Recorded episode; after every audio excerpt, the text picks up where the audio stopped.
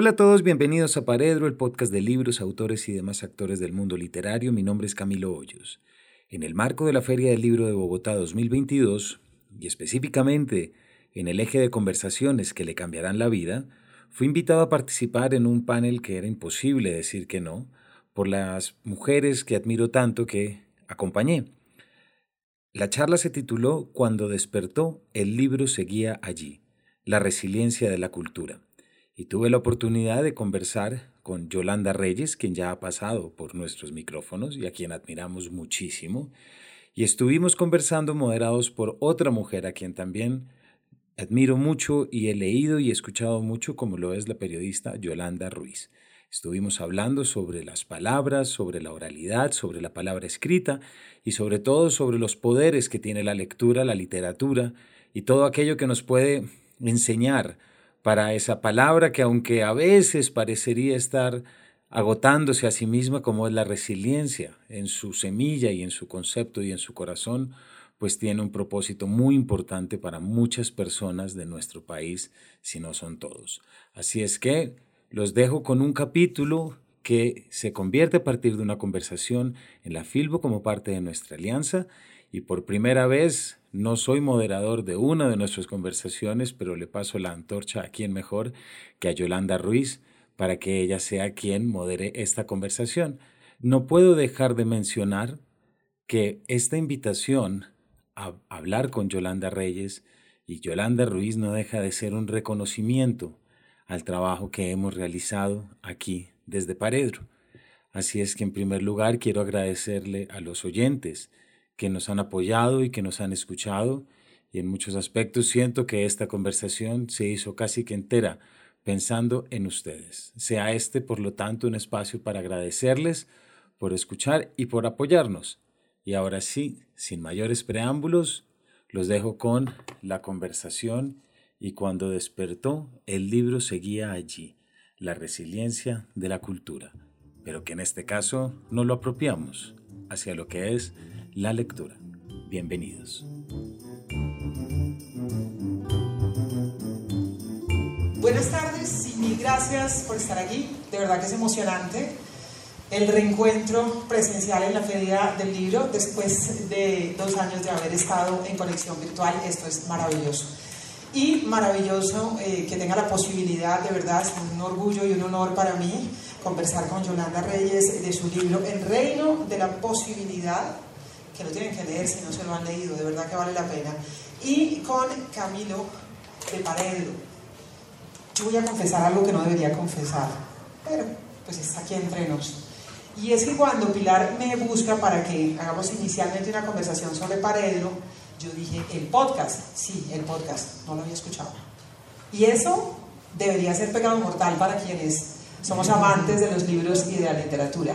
Pero es que pasa con los podcasts hoy en día como pasa con los libros. Y es que uno va armando morros de los libros que tiene que leer y yo ahora voy armando listados de los podcasts que tengo que escuchar y ahí tenía pendiente a Paredro, pero no lo había escuchado nunca. Entonces fue lo primero que le dije a Pilar. Le dije como difícil, pero me pongo a escuchar. Entonces, ¿qué me ha pasado con Paredro? Que hice maratón de Paredro en las últimas semanas y fue maravilloso porque hice maratón, escuchaba dos, tres, cuatro capítulos, sobre todo los fines de semana, porque entre semana toca escuchar las historias de Otoniel y otras cosas. Entonces, el fin de semana, mientras cocinaba, hacía ejercicio, me movía, etcétera, eh, Paredro sonaba allí, entonces fue maravilloso. Y luego me dice Pilar, no, pero es que nos parece más enriquecedora la conversación con Yolanda Reyes. Y yo dije, no soy capaz. Eso lo puede hacer Camilo, pero yo no me declaro capaz de hacer una conversación con dos personas al mismo tiempo. Ya había leído el libro de, de Yolanda, lo leí de una sentada, porque es un libro que enamora de entrada. Es un libro que no se puede soltar cuando uno empieza a leerlo. Y después dije yo, pues bueno, me lo leo nuevamente y tratamos de conversar con Camilo y con Yolanda sobre palabras, sobre libros, sobre resiliencia, que es el tema que nos han propuesto. Y yo creo que hay mucho para hablar de eso. Quiero empezar con Yolanda preguntándole sobre este libro, que comienza así. Trabajo en un pequeño lugar con una librería y un jardín, a donde van las niñas y los niños a inventar las primeras historias. Como muchos no saben caminar y otros apenas dan pasitos inseguros, suelen llegar aferrados a la mano de un adulto o refugiados entre el pecho y el calor de un cuerpo familiar que huele aún a madriguera.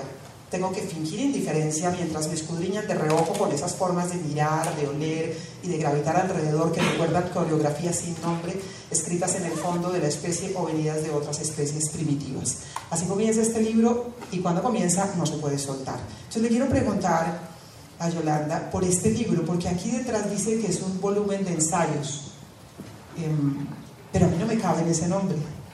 Para mí fue como un abrazo, yo no sé, yo le pondría una categoría nueva a este libro y Camilo seguramente que me va a ayudar porque es un libro que a mí no me cabe en la categoría de ensayo, es un ensayo íntimo, son relatos, es un pedacito de vida, es un contacto con los niños, con la vida, con la nostalgia, con los, con los viejos, con los recuerdos, el enfrentamiento de, de todo lo que significó la incertidumbre de la pandemia, en fin. La historia del reino de la posibilidad, ¿cuál es, Yolanda? Bueno, muchas gracias eh, por todo y a la feria y a los que están aquí también en un día tan lluvioso, eh, que parece que está mejor ahora. Es un libro, algunas personas en este escenario ya me han oído contar esta historia.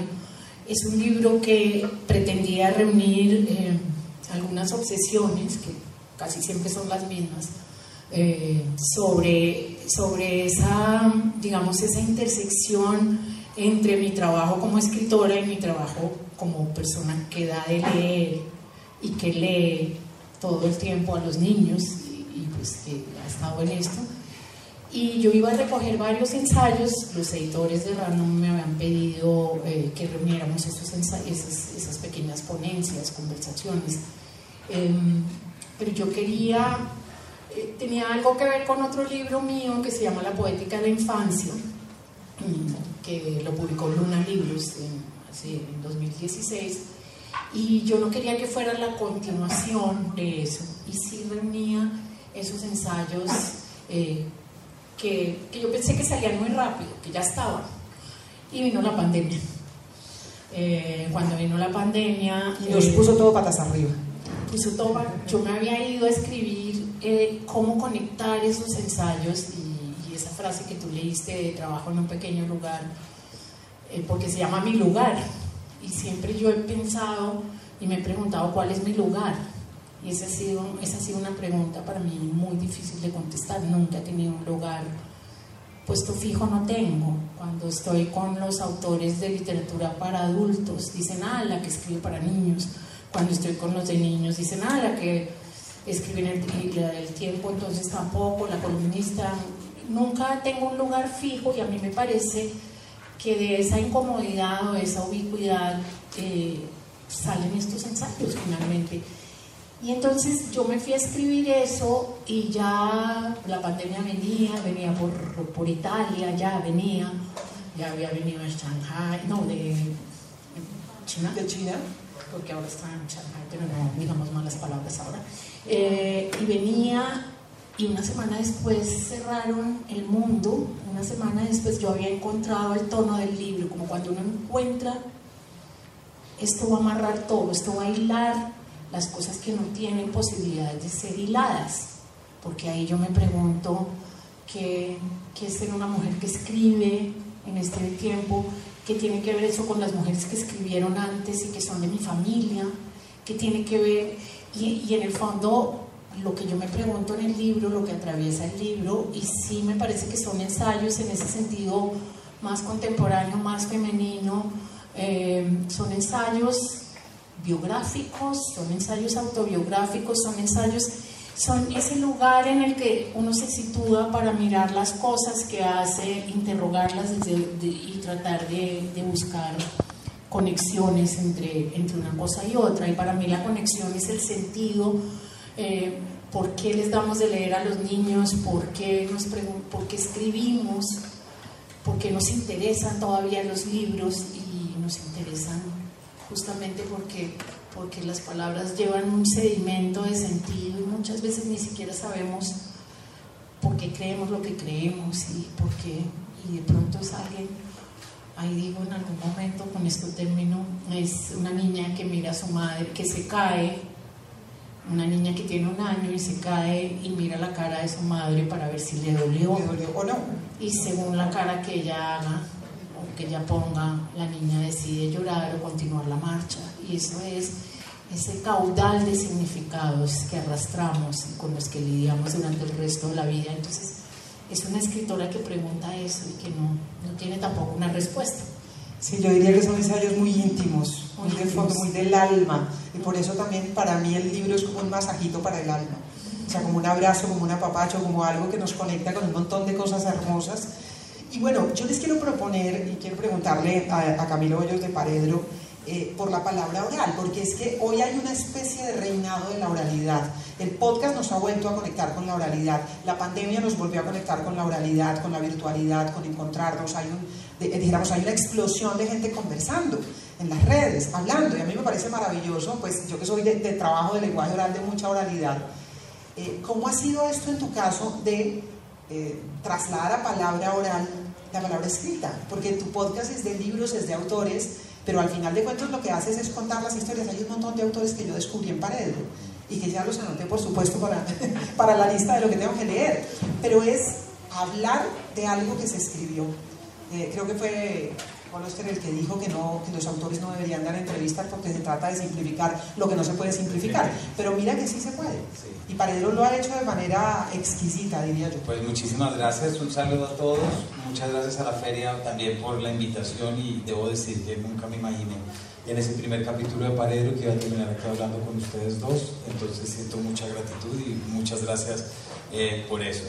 Mm, definitivamente fue un vuelvo a la oralidad eh, el podcast y, el, y a mí me parece que el, el, este, el, tono de la voz que se utiliza en un podcast, las palabras que utilizas es fundamental, son fundamentales porque lo que tienes que optar siempre es por, de alguna manera, quitarle la solemnidad a aquello de lo que estás hablando que por principio se cree solemne.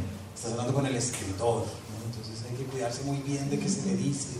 No, eh, no se le puede preguntar si toma Coca-Cola. Sí, sí, toma Coca-Cola es decir, hay que bajar muchísimo y yo creo que en gran medida no bajar esas grandes esperas de la literatura ha hecho que hayamos perdido muchos lectores por un lado y que otros ni siquiera se hayan aparecido, ni siquiera.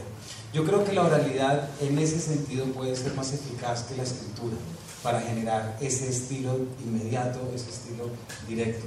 A mí la experiencia, y, le quiero contar, a mí yo creo que desarrollé esa experiencia porque yo hice un doctorado en Barcelona y trabajé con el profesor y escritor Rafael Argullol. Y él escribió un libro a mano de 2.000 páginas que yo le transcribí. ¿A mano? A mano. Y cuando estaba en la mitad de eso, me contó que el grupo, ahí estaban saliendo los blogs. O sea, si ahorita son los podcasts, en ese momento eran los blogs. Entonces él me dijo que lo habían invitado al grupo Prisa a participar en un blog, entonces que no podía hacerlo porque estaba esperando que qué me parecía si nos reuníamos una vez a la semana él llevaba un tema, hablábamos y luego yo lo transcribía de nuevo. Y fueron muchas horas, pero en realidad sí fue un fogueo porque era yo empezando el doctorado, sentarme con un profesor y él llegaba y de repente decía, hoy hablemos del insomnio. Y saque del insomnio, o sea, y le toca. Y entonces eso me dejó como trabajar un músculo que es como para encontrar sentido y para poder pasarlo a palabras y a mí me parece que es lo más importante, voy a decir, a mí me parece que todo lo que yo quiero hacer con literatura, sea paredero, sea escrito, en su caso, pero todo tiene que ser charlado. Conversadito mejor. Conversadito mejor. Y eso me parece que es un principio. Y es que la oralidad tiene algo que es la emocionalidad, es decir, la, la cadencia de la voz, cómo sube, cómo baja, lo que se puede comunicar en, la manera en que uno realmente eh, no solamente es una palabra, una palabra escrita es una palabra escrita y la interpretación la tiene cada quien, pero la oralidad te da la posibilidad de conectar emociones. Yo le decía a Yolanda, ahora que nos encontrábamos allá afuera, que con el libro de Irene Vallejo, que es uno de los grandes libros de los últimos tiempos y lo será seguramente durante mucho tiempo, a mí me pasó que leí 30 páginas y lo dejé, porque los libros tienen sus momentos. O sea, uno empieza a leer y de pronto no le entró. Este de Yolanda me lo leí en una sentada, en primera línea y hasta el final. Pero el de Irene lo dejé. Y fue después de la charla que tuvo Yolanda con Irene en el High Festival que llegué y dije, lo tengo que leer, porque entendí otras cosas. Porque encontré otras cosas. Y me pasó lo mismo con el de Tomás González después de la charla que tuvo contigo, el del Océano Pacífico. Me pasó exactamente lo mismo. Había arrancado a leerlo y como que me quedé, pues todas estas digresiones que van y vienen y todo eso y como que no lograba. Y me pasó lo mismo. Después de Paredro dije, me tengo que leer el libro, lo voy a terminar y lo terminé. Entonces yo sí creo que oralidad y palabra escrita van emparentadas. Yolanda dice en una parte del libro que la emoción nace en un lugar en donde no están las palabras todavía. Entonces, primero la emoción, luego la palabra, yo creo que es la palabra oral y luego la palabra escrita. No sé si va en ese orden, en distinto, pero le quiero preguntar a Yolanda sobre la oralidad y la palabra escrita. Porque el primer contacto que tienen los niños es la palabra oral. El que tenemos todos es la palabra oral. Esa es, esa es la, primer, la primera conexión que tenemos con el lenguaje, ¿no? Y cómo llegamos a la palabra escrita y cómo podemos ir y venir. Sí, y además, pero antes de eso, es que me parece que lo de la conversación, lo que hace Camilo, es, cómo es de necesario en este país, la idea de conversar, que no es pontificar, no es sentarse en la palabra, es como recoger el eco de, del otro y hablar sobre libros, que no es eh, ni, ni darles durísimo a los libros, ni lo que hacemos en el colegio, que es rendir cuentas sobre los libros, la idea principal. Entonces, el argumento de los personajes. Sí, ese nivel de la conversación, ese, crear escenarios para la oralidad, pues eso es... Eh, y, y, esto lo empato con lo importante que es como un asunto de sobrevivencia eh, en el sentido literal de la especie, pues los niños necesitan estar envueltos, ser envueltos en palabras y se juegan la vida en eso, porque el bebé pues ese es uno de los ensayos. El bebé llega a un mundo completamente desorganizado, eh, completamente desprovisto de todo. La frase de Lucrecio es hermosa, el epígrafe de como marinero eh, echado eh, al, agua, a la, orilla, desnudo y sin alimento. Y es justamente la voz, y por eso cito a alguien que dice que tu voz, Yolanda, es tu voz la tranquiliza y es eso.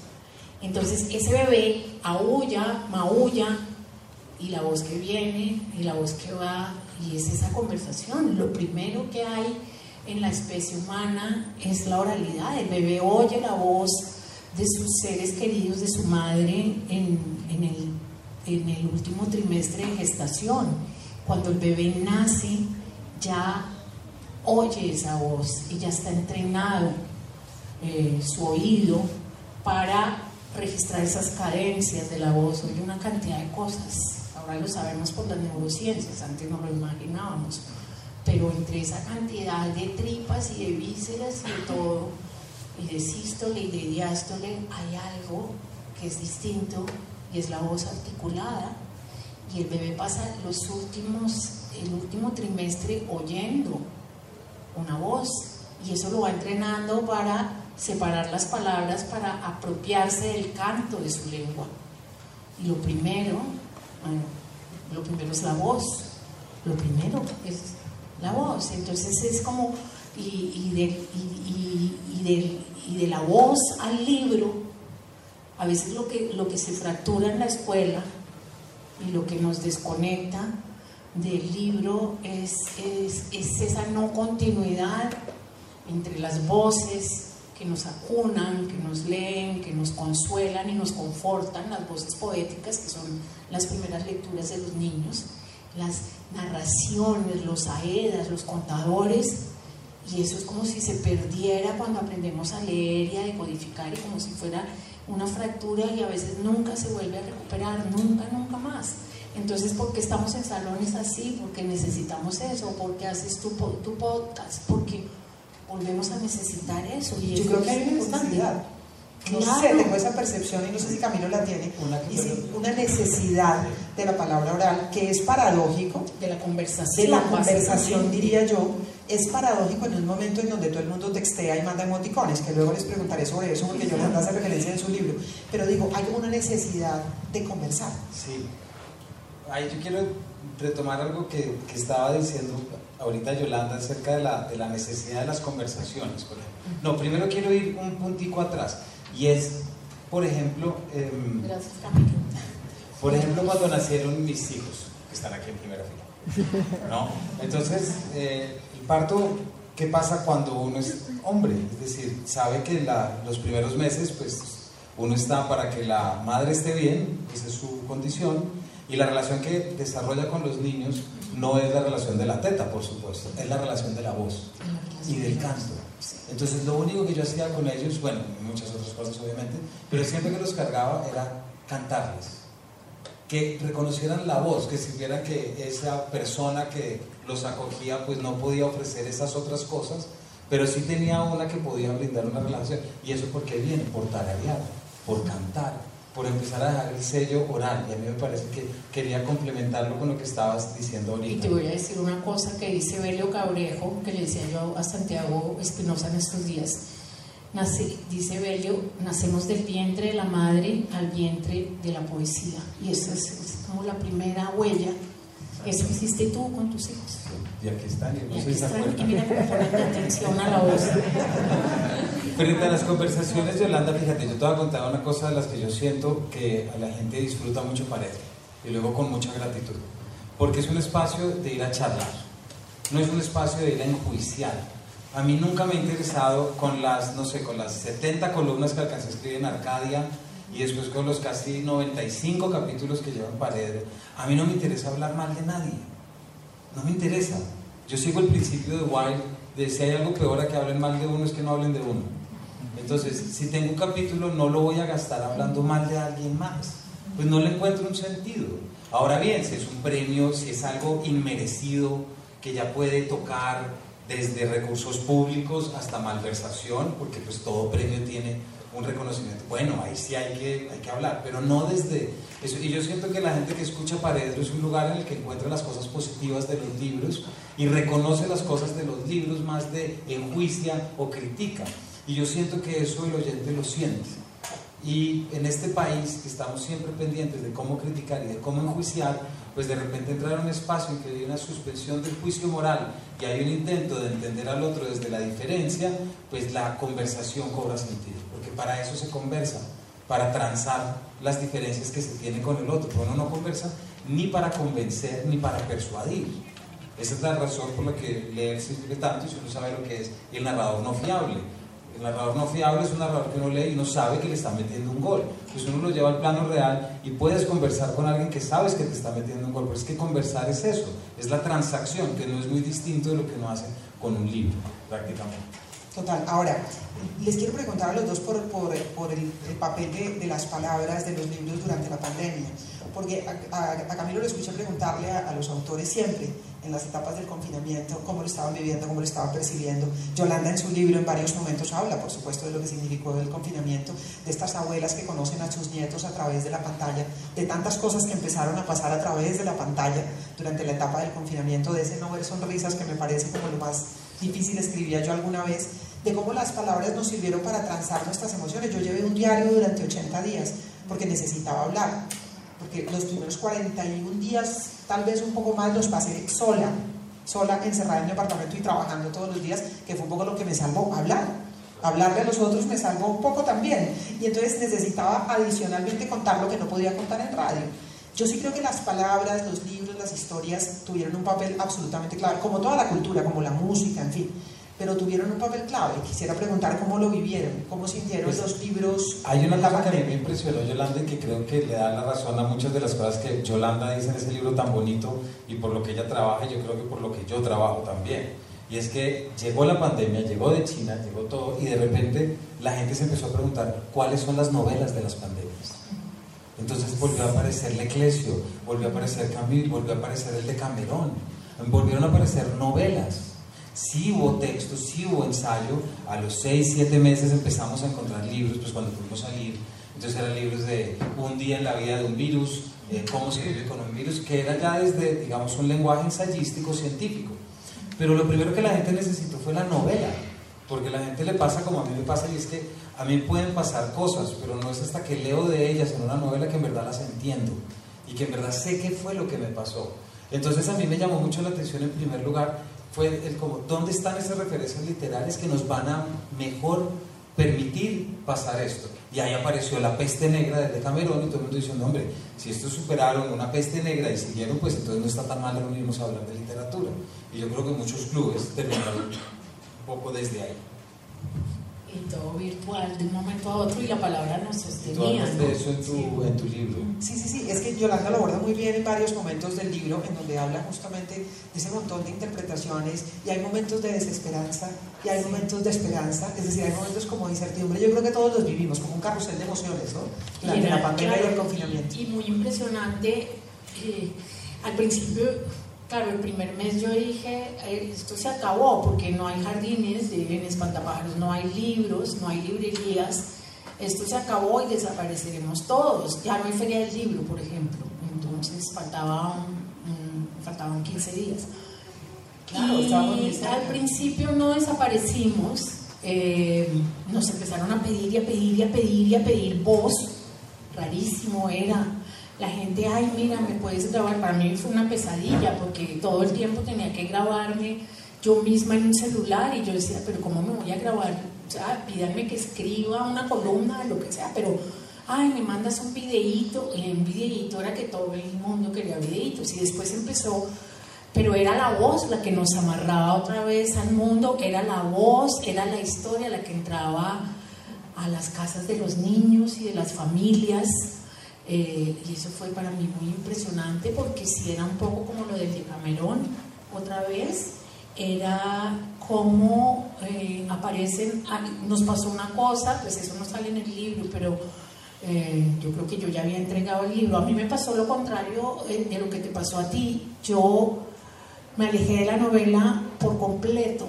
y no sé si todavía, no sé si he retomado la costumbre, yo era muy de leer novelas bueno, volví con Hamnet, fue la, novela que volví a leer, pero necesitaba leer ensayos, ensayos, ensayos y cosas cortas. No sé si era por lo que estaba escribiendo, claro, uno relaciona lo que hace, pero durante un tiempo, o no sé si era porque la dosis de realidad era tan inmensa que necesitaba como reubicarme en un lugar de pensar como encontrar a otra gente que hubiera pensado cosas, no sé qué cosas, eh, y que hubiera pensado en papel, que hubiera, que hubiera construido como cosas, porque claro, todo el tiempo leíamos eh, sobre la peste, cuántos muertos, qué pasaba, todos los días leíamos, leíamos en esa cosa y mientras tanto la gente escribía que mándame un videíto y que, que si das una conferencia para eh, la Patagonia y entonces el libro de papel era como una especie de resistencia,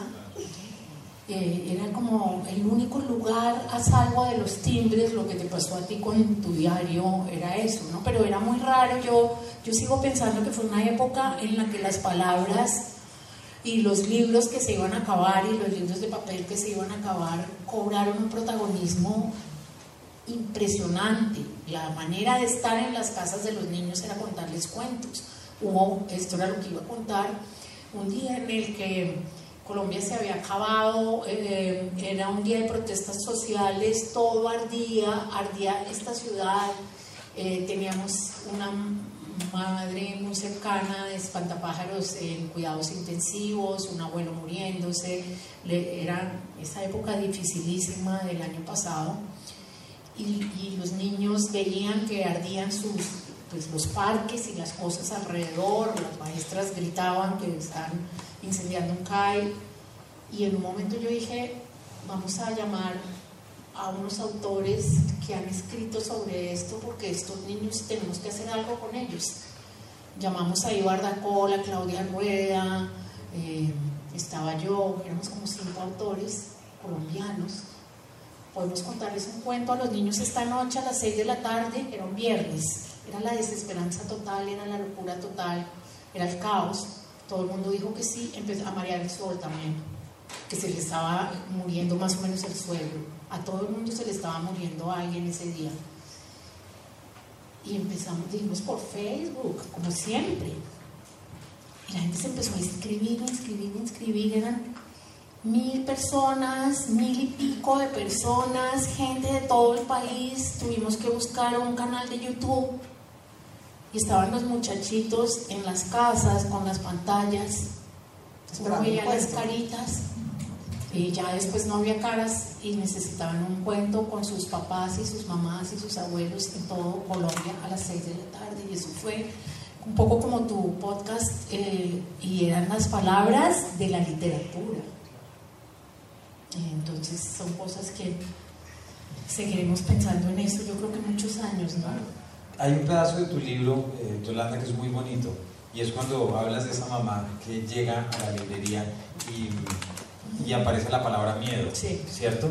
Y entonces inmediatamente la, la, librera le recomienda un libro de miedo y la mamá dice, en nuestra casa está prohibida la palabra, miedo.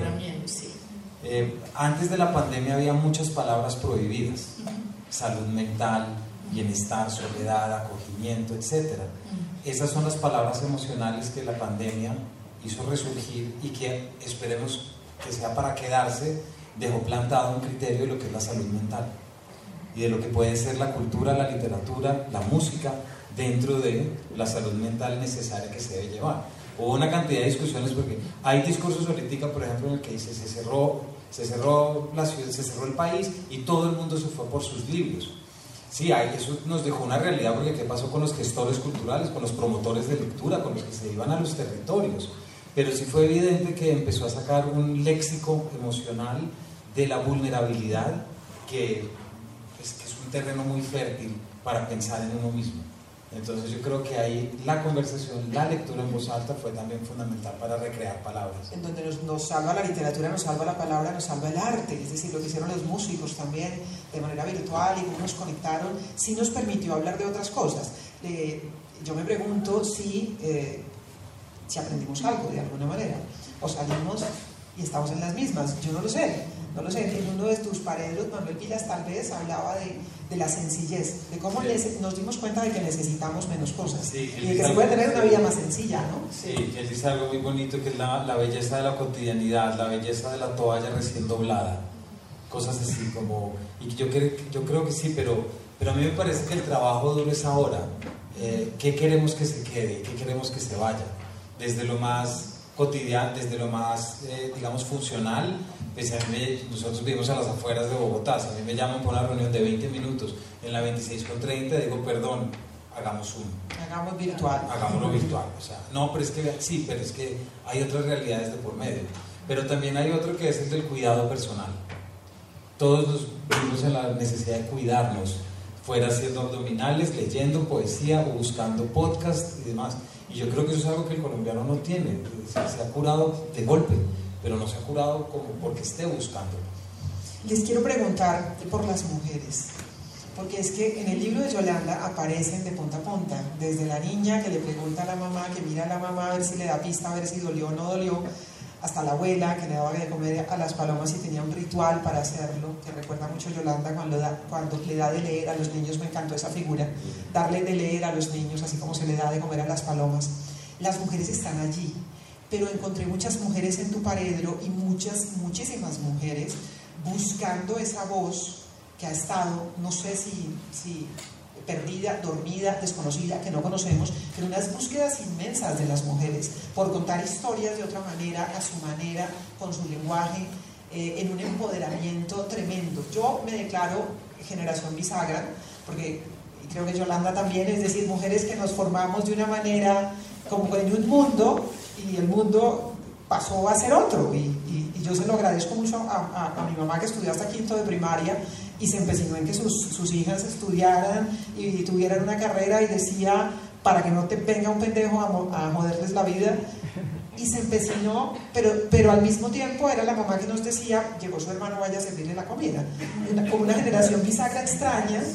Eh, pero nosotros vemos las mujeres de 20 y 30 años una generación tremendamente distinta y oyendo a las escritoras en Paredro yo decía que es esta cosa tan hermosa que están haciendo y cuando veo a las mujeres que nos relata Yolanda aquí desde la abuela hasta esta niña, digo algo está pasando allí y sobre eso quería, quisiera preguntarle sobre las palabras de las mujeres que están en tu libro y que están en tu Paredro. Pues a mí me parece que las, que las mujeres escritoras en este momento están haciendo un trabajo fundamental en la producción literaria colombiana. Eh, no me atrevo a hacer unas diferencias entre, nunca voy a decir escritura masculina y escritura femenina, jamás, pero y tampoco voy a hacer una generalización que divida en qué escriben los hombres y qué escriben las mujeres, tampoco me interesa. pero sí podemos encontrar constantes en las mujeres. Y, muchas autoras en este momento están echando la vista atrás y están empezando a ver sus posiciones, que lo que les tocó vivir cuando eran niñas, revisando las figuras paternales, maternales, por ejemplo. Eh, de entrada se me vienen a la cabeza por ahí cinco novelas en que ese es el tema, ¿no? Desde, eh, desde Sara Jaramillo, Margarita García, Gloria Susana Esquivel, Diana Obando, tantas que están diciendo de dónde llegamos y cómo vinimos, y yo solo veo por dos cosas. Primero, es falso que las mujeres hayan comenzado a escribir ahora. Yolanda nos lo muestra clarísimamente además Y son muchísimas, pero además también hay una búsqueda de recuperar mujeres, eh, dijéramos la biblioteca de literatura femenina que acaba de salir de de Cultura. Y todo. Exactamente, eh, que la curadora fue Pilar, eh, Pilar Quintana, que me parece fantástico es mirando que no las hemos visto de la misma manera como se ha visto a los autores a lo largo de la historia. Me parece muy interesante. Y a mí me parece muy chévere eso, eso de Pilar me parece que es porque dedicar su obra de alguna manera a la búsqueda de una nueva imagen de la mujer, sea esta madre, sea esta hija, es decir, estar siempre buscando lo nuevo y que ese impulso literario desde la ficción y de la imaginación termine dirigiendo una biblioteca de mujeres escritoras, me parece que tiene todo el sentido. Es decir, porque, eh, y esto Yolanda, tú vas a estar de acuerdo, una cosa es escribir el libro, otra cosa es qué pasa cuando el libro sale. Y ahí es donde empieza el trabajo de cómo se pone a leer, cómo se recibe para que se lea, cómo se aprovecha. Los libros en sí mismos no los leen. Siempre necesitas ese soporte que está. Entonces yo creo que un trabajo desde Paredro y desde donde sea para poder incluir más, no se trata como hablamos hace un rato con Claudia Montilla en la presentación de la colección de relecturas, no se trata que entonces vamos a sacar a Álvaro Cepeda Zamudio y vamos a meter a Fanny Buitrago. No, es que no es que sean 10, es que alguien nos dijo que tenían que ser 10, o pueden ser 20. Sí, es cosa, yo creo que también esa, esa conciencia de, yo creo que eso sí es femenino, Camilo, lo de las rupturas, lo de no tener que mostrar tantas cuentas, a mí me parece, desde 3, 10, pero también esto es novela o esto es ensayo, esto es literatura para niños o es para jóvenes. Este está pero y creo que es lo que nos está pasando. Yo ahora tengo tres libros que compré y en esos libros no encuentro, eh, no encuentro que, que, estas mujeres tengan que decir qué hacen o, o, desde qué lugar escriben. Es que, bueno, yo estoy fascinada con Tamara Kamenstein, pero es una poeta que hace un ensayo, que uno dice, es un ensayo poético, y yo creo que esa, esa, esa libertad de no haber sido vistas eh, ahí pasó algo. Y lo que tú dices sobre hablar de, de los vínculos, de los hijos, de las filiaciones, de las madres, de las, otra vez vuelvo, me interesa mucho la construcción de, de sentido, porque de dónde, de dónde viene lo que nosotros pensamos de todo, de dónde viene el mandato de ser buenas, de agradar.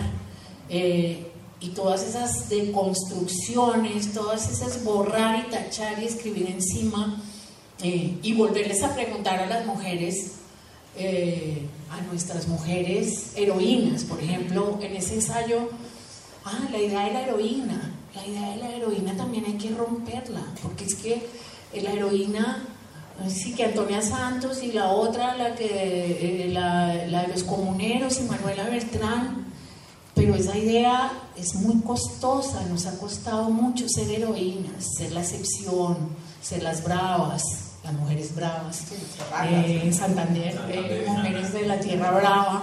Eh, con, entonces, todas esas rupturas, pues creo que la literatura y el arte, las artes, porque no solo esto está pasando en la literatura, aprovecho para decirles que vayan a una exposición maravillosa en el Museo Santa Clara, que se van a encontrar eh, una mujer haciendo, hablando con las vírgenes y, mirando las montañas, las mujeres, las representaciones de las mujeres. Pero es esto lo que está pasando.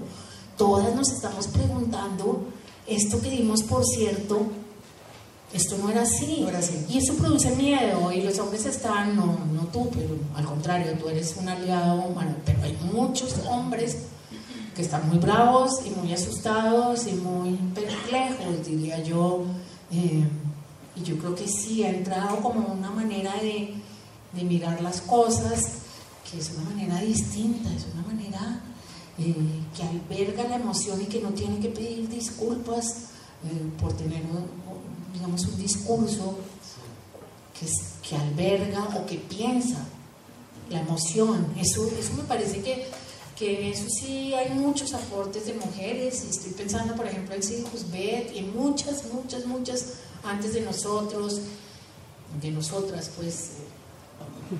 Y esto viene, es una línea que viene aquí. Me encanta. Buena hora. Me encanta, Yolanda, una referencia que haces a Hechizada. Me encanta. Y los que pasamos de ciertos años, los más jóvenes no se acordarán, pero los que pasamos de ciertos años, nos acordamos de Hechizada, la historia de la bruja. Porque entonces Yolanda habla de Hechizada que renunció a sus poderes para ser una buena esposa. Pero claro, y eso O sea, lo hablábamos. la potencia de ese mensaje, En un ¿no? club de lectura hace poco hablábamos, de- pues estaban leyendo ese libro y hablábamos de eso, eh, de esa cosa que también es muy ambivalente porque hechizada, que era bruja y, y con su delantalito y preciosa y todo, tenía que dejar de ser, de, de- de hacer todo con la nariz porque Larry se sentía muy, Larry, no sé cómo se llamaba, yo no me la perdaba. Eh, eh, pero eso de no avergonzar al marido, ni ser más que el marido, ni ser esas cosas que a nosotros nos dijeron. Eh, esto cuando te empieza ese ensayo, que una tarde fresquita de mayo, y la mamá que le dice, y si me juras que siempre muy buena, estudiosa y amante conmigo serás. Eso nunca le a los niños, a los niños no se les enseñaba a ser buenos, a, a los niños. Y yo todavía veo Ni les eso. decía cierren las piernas que las niñas no. Y todavía les decimos a las niñas, qué lindo vestido el que tienes, y a los niños, uy, que estás leyendo, o que cómo te fue en el colegio, o todavía, es que hay muchas cosas que están muy instaladas y, y no nos damos cuenta, eso está ahí. Yo creo que al lado de lo que plantea Yolanda, de esa ruptura que se está generando y que yo, yo sí siento de alguna manera que estamos viviendo un, un, un sacudón eh, enorme que me parece espectacular y me encanta poder vivirlo, eh, poder verlo, es decir, haber nacido en un mundo y estar viviendo otro, que es impresionante. Eh, yo creo que hay otra búsqueda, otra ruptura que lo, lo, sentí, lo percibí tanto en el libro de Yolanda, que yo digo no me cabe en la categoría de ensayo, es un ensayo íntimo, es un ensayo cercano, es un ensayo poético, es un ensayo, no sé, es otra cosa. Pero hay una ruptura también, lo noto yo, en autoras y en autores buscando unos lenguajes distintos, el lenguaje de la calle, el lenguaje oral, eh, escuchar a los autores que hablan contigo, Camilo, de ese, de ese proceso de búsqueda de contar las historias de otra manera. Es que nos dijeron que las novelas se hacían así, pues no, aquí estamos contándolas de otra forma. Y me parece que hay unas búsquedas impresionantes y además una afirmación de identidad eh, de muchos niveles. Es identidad de género de las mujeres, es identidad de raza, es identidad de, de, de, las comunidades negras, de las comunidades indígenas, eh, de la gente venida de muchos escenarios que las noto yo escuchando y eso fue lo, lo apasionante de hacer el, el, el, maratón de, Paredro y es poder ver digamos, como to, toda una posibilidad y una gama de cosas que están pasando, que verlas así muy rápido me permitió descubrir como una amalgama y siento que hay una ruptura allí, pero no sé si es percepción mía, tú que has leído esos libros y demás, no. y Yolanda que es escritora nos pueden decir si hay algo allí también que está pasando en la manera de escribir, de contar el mundo. Pues yo creo que la, el, la búsqueda de ese lenguaje es, es, es una exigencia siempre en un texto literario. Es decir, porque estás contando algo, pero lo estás contando a través de una manera. Aunque la manera en que lo cuentes sea la forma en que te lo contarías en la calle. Eso ya es una manera. Me explico, nada pasa desapercibido desde allí. Entonces, por un lado está lo técnico que te lleva, pero por el otro lado está también este sentido de, justa, justísima reivindicación que pasa por, vamos a, a traer de nuevo esas narrativas sobre las que no hemos escuchado. Por ejemplo, vamos a ver esas historias por ejemplo, yo espero el momento en el que tú puedas leer con todas las dificultades que eso tenga, pero una novela escrita por un escritor o escritora de Quibdó o de otro género eh, de Quibdó que tenga 28 años. O sea, me muero de las ganas de leer eso. Me encantaría leer la historia de alguien que viva en, de un joven en Hidroituango que tuvo que dejar su casa porque había una amenaza medioambiental Porque es que las historias, cuando pasan a través de la novela, es que tú no las estás entendiendo en un ensayo, las estás entendiendo desde ese punto, es decir, desde esa realidad, desde esa perspectiva. ¿Y qué pasa? Que el poder se congrega cuando dejas por fuera las otras perspectivas. Y cuando dejas por fuera las perspectivas y empiezas a reglamentar el juego, pues entonces dejas mucha gente callada que no le interesa hablar bien. No hay nada más antipático, me parece a mí, por ejemplo, y eso tiene mucho la cultura bogotana, que es corregir como el otro habla. Entonces alguien dice, no, Naiden, perdón, nadie. No, Naiden. O sea, ¿por qué vamos a corregir eso? Una cantidad de palabras, de cambios, de consonantes que tenemos y que sí, si nos ponemos a ver la Real Academia nos va a decir que está mal. Pues que no tenemos que hacer todo para la que Real Academia nos diga que está bien. Entonces tienes que tener un espíritu transgresor para poder sacar tu identidad. Em, Andrea Abreu, por ejemplo, de, de Panza de Burro, que ese es uno de los últimos capítulos, ella me contestó una cosa que yo no me esperaba de ninguna manera. Ella llegó y dijo que cuando empezó a escribir en su estilo canario de las Islas Canarias, empezó a sentir un reconocimiento y una valoración de su identidad. Yo decía, pucha, eso es lo que se supone que si se oye aquí de alguien que escribió de la Comuna 3, de Bosa o de otro, me explico, algo callejero. No, allá era identitario de una isla. Es porque permites decirte a ti mismo como yo hablo es como yo hablo y así hablo yo y esta es mi identidad. No, que no la entiendo, pues esfuerces un poquito. Sí, sí, sí, es que hay identidades distintas. Y un poquito me parece que lo que yo, yo, yo leo y escucho de los autores que te en Paredro es, es eso, es, es, hay rupturas, es, hay múltiples maneras de ser, de escribir, de contar, de relatar. No hay una sola que es un poquito la, eso, la correcta y hay una búsqueda incansable en este momento de ese proceso de encontrar identidades. Lo percibo y, no sé si Yolanda lo reconoce también en los autores, en lo que están escribiendo. Y en Paredro.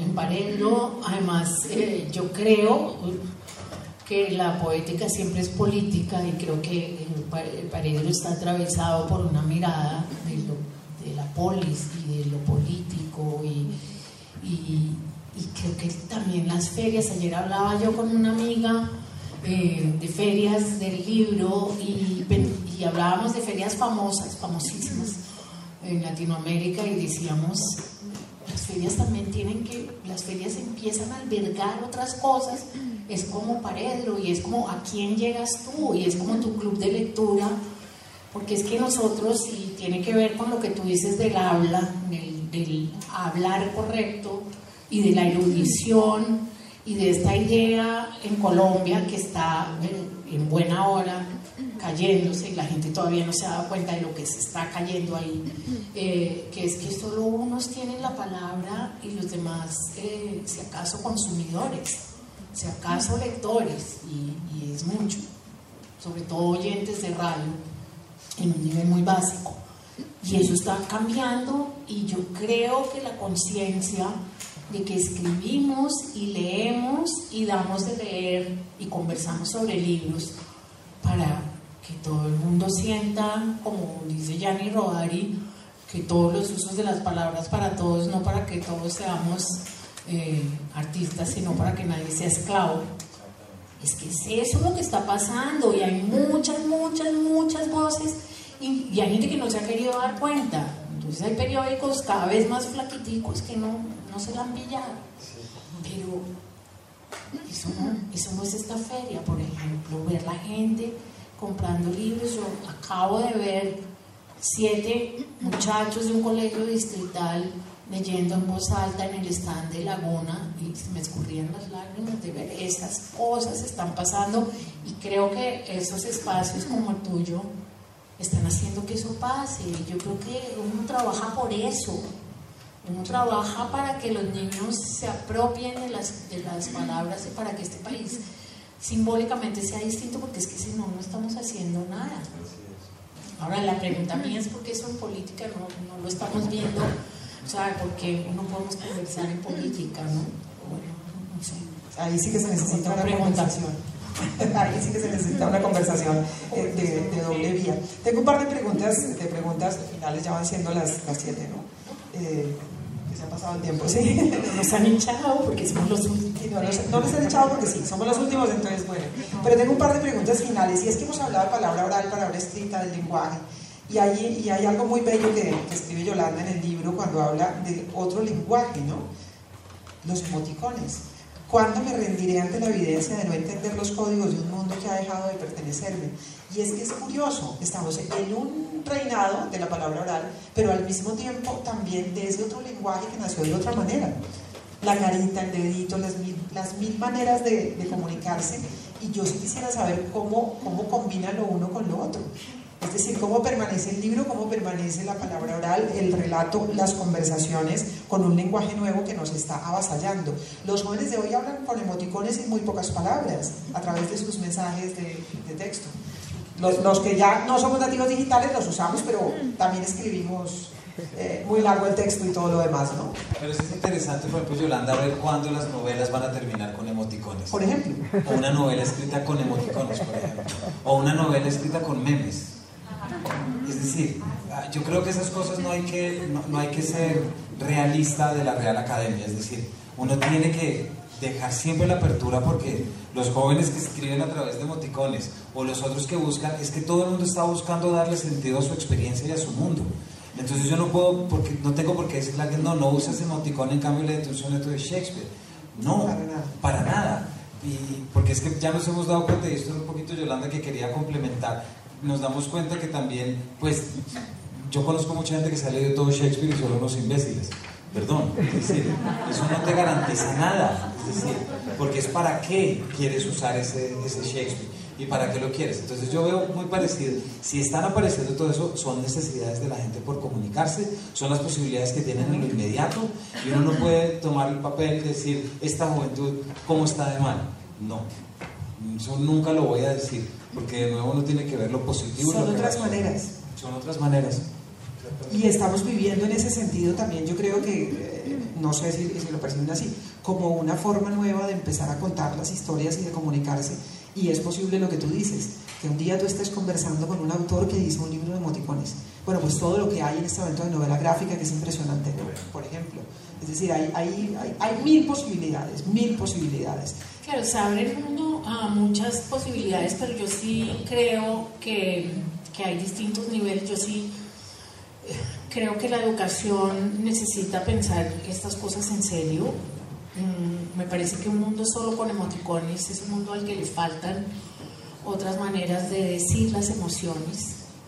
Eh, me parece que hay un espesor simbólico y que hay una, un, una manera de, de estructurar el mundo y de simbolizarlo y de operar con símbolos que tiene un lugar en, en la formación del pensamiento y me parece necesario, eh, casi que lo veo como un acto de resistencia. Eh, claro, los emoticones siempre van a estar ahí, eso, eso nos lo da, no sé si Apple o bueno, cualquiera de estas multinacionales, la que sea.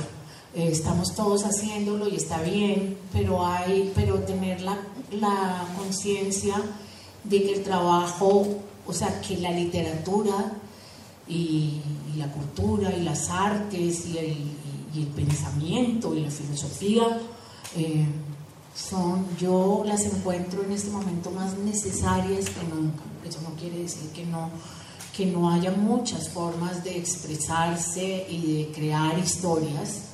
La novela gráfica es un trabajo absolutamente eh, cuidadoso y riguroso. Estructurar una novela gráfica para mí es una cosa casi tan es colosal. Es mucho más difícil que, que decirlo en palabras, como, como llegar a ese nivel de síntesis. Y son construcciones artísticas distintas, pero creo que, que aquí hay también toda una urgencia de pensar en estas cosas y de pensarlas seriamente y de pensar cuál es el lugar eh, de la literatura y de las artes y del pensamiento eh, y de las humanidades también, por supuesto, en la formación de las nuevas generaciones. Para mí este es un, asunto crucial, eh, es un asunto político, porque es que con eso es con lo que pensamos, con eso es con lo que nos defendemos un poco de que sean los algoritmos los que dicen lo que nosotros tenemos que elegir y decir y pensar. Entonces... Y cada vez les entregamos más, ¿no? Y cada vez les entregamos más. Más decisiones. Entonces creo que esa envoltura simbólica, eso que da la literatura es justamente esa segunda piel, ese operar con símbolos y vayan al pabellón de Corea los que no hayan ido. Es un, es un pabellón hecho solo de libros, solo de palabras, solo de pensamiento y de diseño. Y están, pues, ¿dónde están? Ahí no hay ni recreación dirigida, ni juegos, ni música estridente, ni venden cosas made in Corea. Ahí hay una propuesta pensar los libros y ahí hay pensamiento y eso, esto es lo que hace que las cosas tengan una fuerza distinta. Entonces yo creo que yo, yo creo que estos escenarios son escenarios para pensar en el lugar de la palabra escrita y de las múltiples formas de pensar y, y, de, la urgencia que tiene un país como este de, hablar, de hablar y de, leer y de pensar más allá de, de lo inmediato. Y creo que la escuela tiene mucho que decir. Y bueno, lo que tú haces, que es democratizar y, y poner las cosas en un lugar, pero digamos, está lo de siempre, la comunicación de todos los días, pero hay otra, otra cosa por la que tenemos que trabajar. Pues eh, de verdad que ha sido apasionante. En la invitación para esta charla eh, retomaban una frase de Irene Vallejo. Cada vez que hemos despertado de la pesadilla de nuestras catástrofes humanas, el libro seguía ahí. Y yo creo que va a seguir, Yolanda. Que venga, no bien, va a venir de mil maneras, pero va a seguir. Pues cuántos cientos de años y aquí lo tenemos. Eh, y yo diría que en esta última pesadilla de la pandemia no solamente estaba ahí cuando despertamos, sino que nos acompañó durante toda la pesadilla, por fortuna. El libro y nos acompaña la palabra. Y yo sí les quiero recomendar el libro de Yolanda, que se lo van a gozar de punta a punta, y que pongan ya de una eh, paredro. paredro sagrado. Si lo pueden hacer, no, si no lo han escuchado, háganlo en maratón, que es una delicia.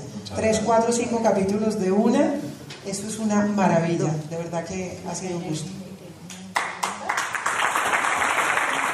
Muy buenas noches, mi nombre es Alejandra, vengo de la ciudad de Cali. El año pasado tuve la oportunidad de acompañar la protesta en la ciudad de Cali, recorriendo todos los puntos de resistencia y teniendo la oportunidad de hacer 68 entrevistas. Casi 200 páginas transcritas en Word, en un trabajo investigativo sobre el concepto de la resistencia. Entonces, ahora que ustedes abordaban el tema de la mujer, el tema de la literatura y por supuesto ese concepto que hoy parece estar muy de moda, sobre todo en este país, sobre la resistencia, ver tantas mujeres en esos puntos de resistencia cocinando, tejiendo, cantando, pintando y sobre todo mujeres resistiendo en esa primera línea, ¿no? Entonces, ¿cuál es esa percepción y cómo también la literatura permite reflexionar sobre esa palabra mujer, género y resistencia?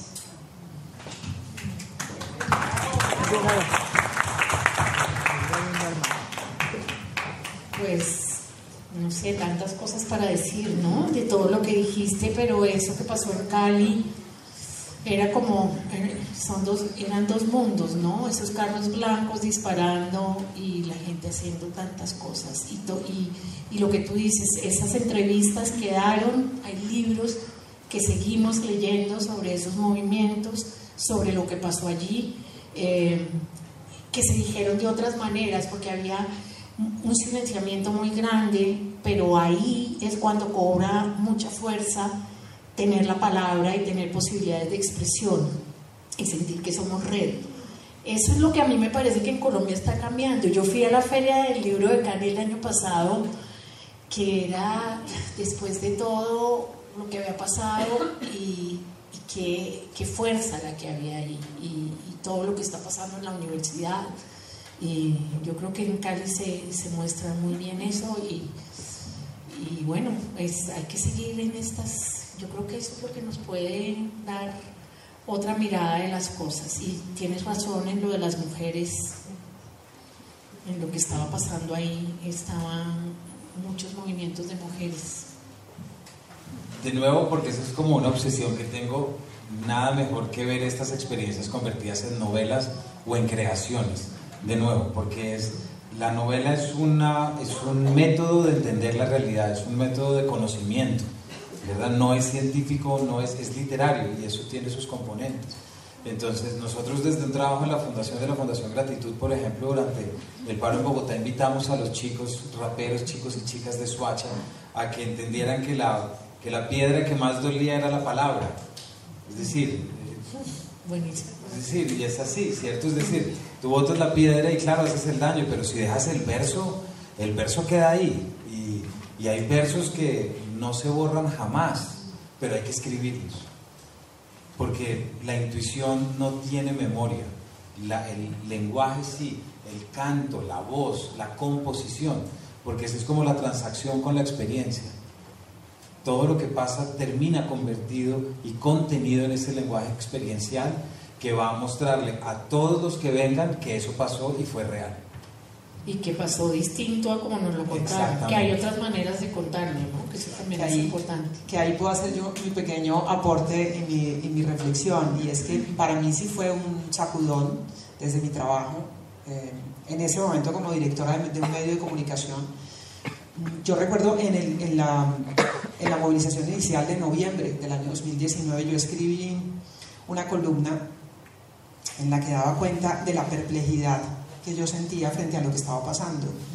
Y escribí en esa columna diciendo que estaba demasiado cerca de los hechos eh, y no lograba entenderlos, pero que algo había pasado en las calles de este país. Cuando tú ves a una sinfónica en las calles, cuando tú ves a profesores dando clases en las calles, cuando tú ves unos carnavales, unos festivales, una gente cantando, cuando tú ves que pasa todo eso en las calles, algo está pasando y no lo acabamos de entender. Y luego viene eh, en lo del paro de, de abril y no lo acabamos de entender.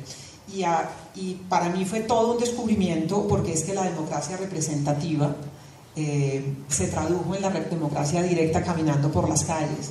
Y por eso tú no podías entender lo que estaba pasando en el paro. Los periodistas normalmente tramitamos la información de la mano de las fuentes representativas también. En una democracia representativa tú tramitas la información con las fuentes que representan a la gente. Entonces tú buscabas a los miembros del comité de paro que no representaban a la gente que estaba en la calle.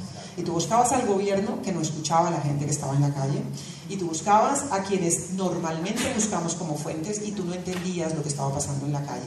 Y en este país que lleva 60 años matándose, pues nosotros entendemos todo en clave de violencia. Y resumir lo que está pasando en este país como un problema de vandalismo, de bloqueo o de terrorismo es una mirada absolutamente miope. Hubo vandalismo, sí, hubo violencia, sí, hubo cosas eh, censurables, sí, pero algo más pasó, algo muy, muy fuerte y muy hondo y no lo hemos leído ni lo hemos entendido. Y los periodistas no estuvimos a la altura. Yo les dije, yo me puse a cubrir fuentes directas de otra manera, a través de redes sociales. Entonces empecé a cubrir fuentes directas. El joven indígena que estaba desde su celular mandando información, un camionero en Instagram que era muy bueno porque contaba dónde estaban las vías bloqueadas, un joven fotógrafo en Cali que estaba tomando fotografía de lo que ocurría y yo empecé y yo les decía a los periodistas, hay que hablar de otra manera. Hay que encontrar otra manera, porque las fuentes tradicionales que estamos cubriendo no nos están contando todo lo que está pasando. Aquí están pasando más cosas, pero nosotros en Colombia estamos acostumbrados a leer la realidad en términos de buenos y malos, de los que son violentos y los que no son violentos, eh, y me parece que no estamos leyendo la cantidad de matices que tenemos. Y yo creo que ahí tenemos un pendiente, los periodistas, que no estamos narrando bien la realidad, algunos sí, por supuesto, pasa de todo, pero no acabamos de ver bien lo que está pasando. Y por eso estoy con, con Camilo. Hay que contar esas historias, hay que hacer novelas, hay que hacer teatro, hay que hacer arte, hay que hacer música, que fue otra cosa que descubrí también en esos días. La cantidad de arte, de música, de producción cultural que hay en este país y que nosotros desde los medios de comunicación no hemos visto porque cubrimos un pedacito del país nada más. Y esas son las voces que están reclamando ser escuchadas, vistas de mil y mil maneras. Entonces yo ahí hago una culpa y para mí un esfuerzo profundo que hice durante esos días para tratar de hacerlo mejor. Esa era la idea. Yo creo que no lo logramos del todo, pero esa es la idea y estamos en esa búsqueda también. Estamos en esa búsqueda porque algo está pasando. Y si los periodistas no nos acudimos rápido, pues digo, eh, es el reclamo que nos está haciendo la gente en la calle también. Sí. Es el reclamo que nos están haciendo.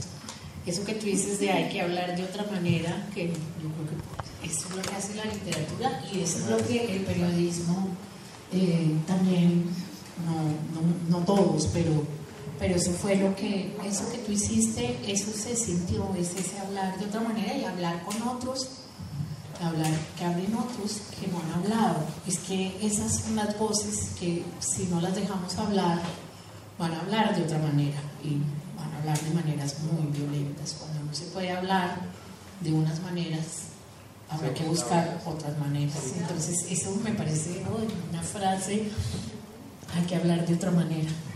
Hay que hablar con otras complementar sobre el tiempo ya, pero complementar una cosa que tú dices que el papel del periodismo, pero también yo creo que los profesores, promotores y actores del gremio literario también hay una responsabilidad muy importante de cómo entra la literatura a jugar ahí. Porque yo creo que la literatura tiene, y si nos ponemos pues a hacer aquí un... Pero yo creo que lo, que más valoro de la literatura es la capacidad de generar conciencia y de reconocer la diferencia en el otro. O sea, quedémonos con lo básico.